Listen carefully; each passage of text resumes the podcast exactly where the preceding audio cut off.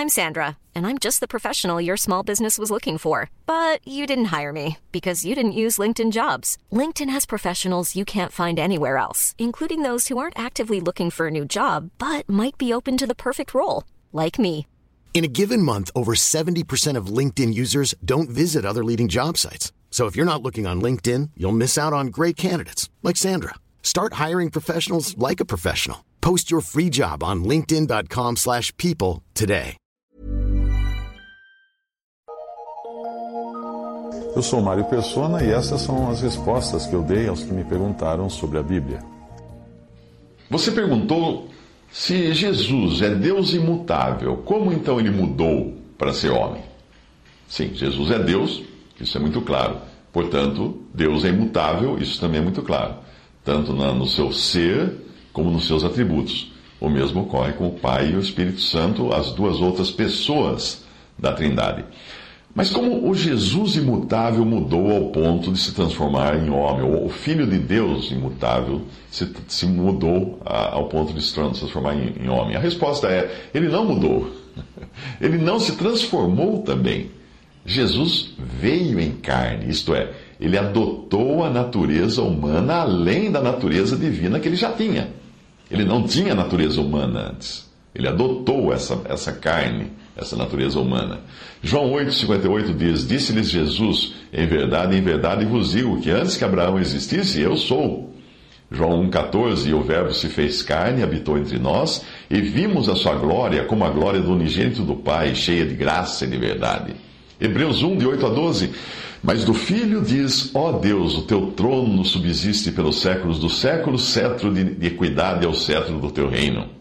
Amaste a justiça, odiaste a iniquidade, e por isso Deus, o teu Deus, te ungiu com óleo de alegria mais do que a teus companheiros. E tu, Senhor, no princípio fundaste a terra, e, céu, e os céus são obra das tuas mãos. Eles perecerão, mas tu permanecerás e todos eles, como roupa, envelhecerão, e como um manto os enrolarás e serão mudados, mas tu és o mesmo, e os teus anos não acabarão.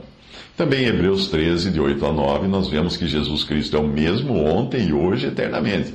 Não vos deixeis levar em redor por doutrinas várias e estranhas, continua o texto. Essas passagens mostram que Jesus é Deus, eterno, imutável na sua essência, mas mesmo assim, ele se fez carne o que, pode, o que pode parecer para alguns que ele mudou, deixando de ser imutável. Será? Não. Se você pesquisar, verá casos de pessoas que recebem um transplante de coração em condições especiais que não permitem a retirada do coração original. E isso acontece. Elas passam a viver então com dois corações.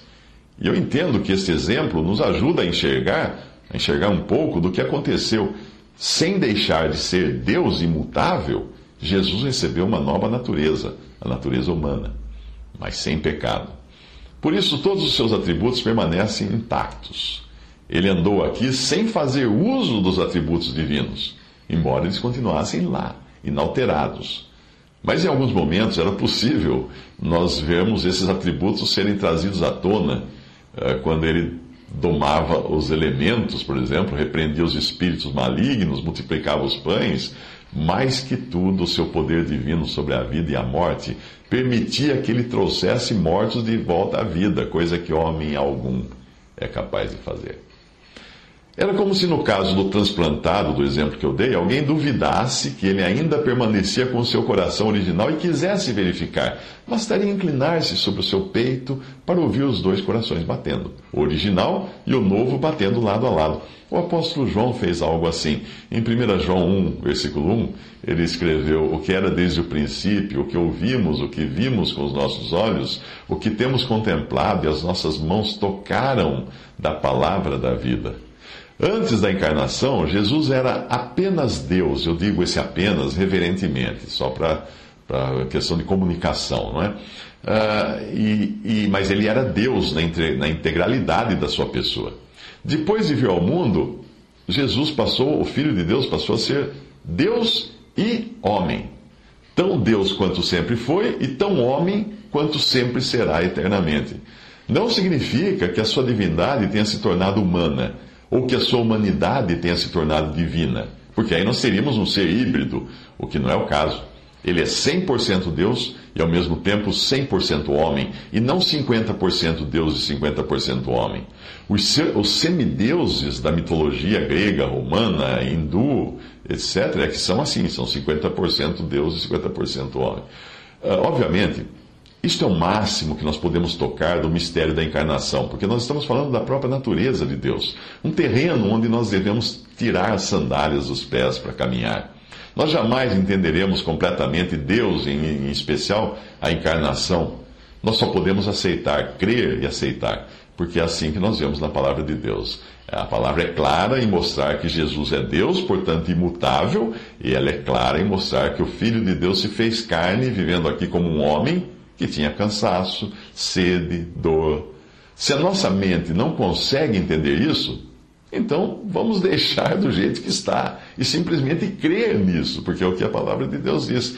Se Paulo, depois de visitar o terceiro céu, disse que ouviu palavras inefáveis que ao homem não é lícito falar, em 2 Coríntios 12, 4, como é que nós podemos achar que seremos capazes de entender ou falar da própria natureza de Deus? É por isso que a fé cristã não é baseada em dados ou provas científicas, mas no firme fundamento das coisas que se esperam e a prova das coisas que se não veem. Hebreus 11, versículo 1. Uh, eh, John Gill, que viveu entre 1690 e 1771, num numa passagem de um livro que é a exposição de toda a Bíblia que ele escreveu, ele explica assim: a palavra carne, aqui em João 1,14, significa não uma parte do corpo, nem apenas o corpo todo, mas a completa natureza humana, consistindo, consistindo de um verdadeiro corpo e uma respectiva alma. E assim é dito a fim de revelar a fragilidade disso, sendo esse corpo assolado por fraquezas, embora sem pecado.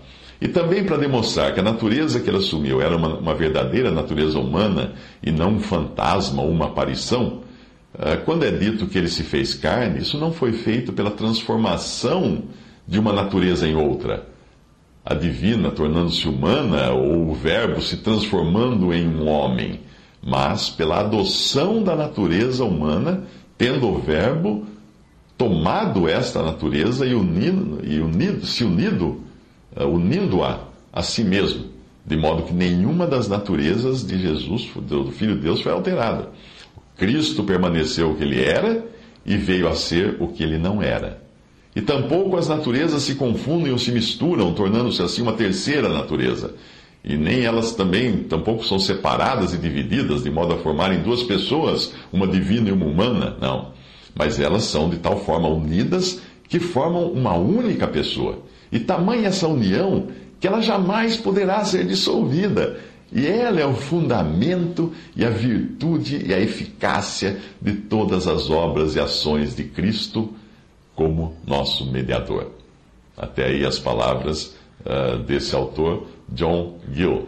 Agora nós temos também as palavras do que escreveu John Nelson Darby, que viveu entre 1800 e 1882, numa carta a um editor francês onde ele resume os fundamentos da fé cristã com estas palavras, aspas, Talvez seja oportuno, tendo em vista a infidelidade que se espalha por toda parte, começar dizendo que professo, que eu professo e posso adicionar que professo isto com firmeza, todos os fundamentos da fé cristã. A divindade do Pai, do Filho, do Espírito Santo, um Deus, bendito eternamente, a divindade e humanidade do Senhor Jesus, duas naturezas, em uma pessoa. Sua ressurreição e glorificação à destra de Deus, a presença do Espírito Santo aqui no mundo, tendo descido no dia de Pentecostes, a volta do Senhor Jesus conforme a sua promessa. Cremos também que o Pai, em seu amor, enviou o Filho para cumprir a obra da redenção e graça para com os homens. Cremos que o Filho veio, nesse mesmo amor, para cumprir essa obra e que ele consumou a obra que o Pai lhe deu para fazer na terra. Cremos que ele fez a propiciação por nossos pecados e que depois de terminado subiu ao céu. O sumo sacerdote, hoje assentado à destra da majestade nas alturas. Fecha aspas.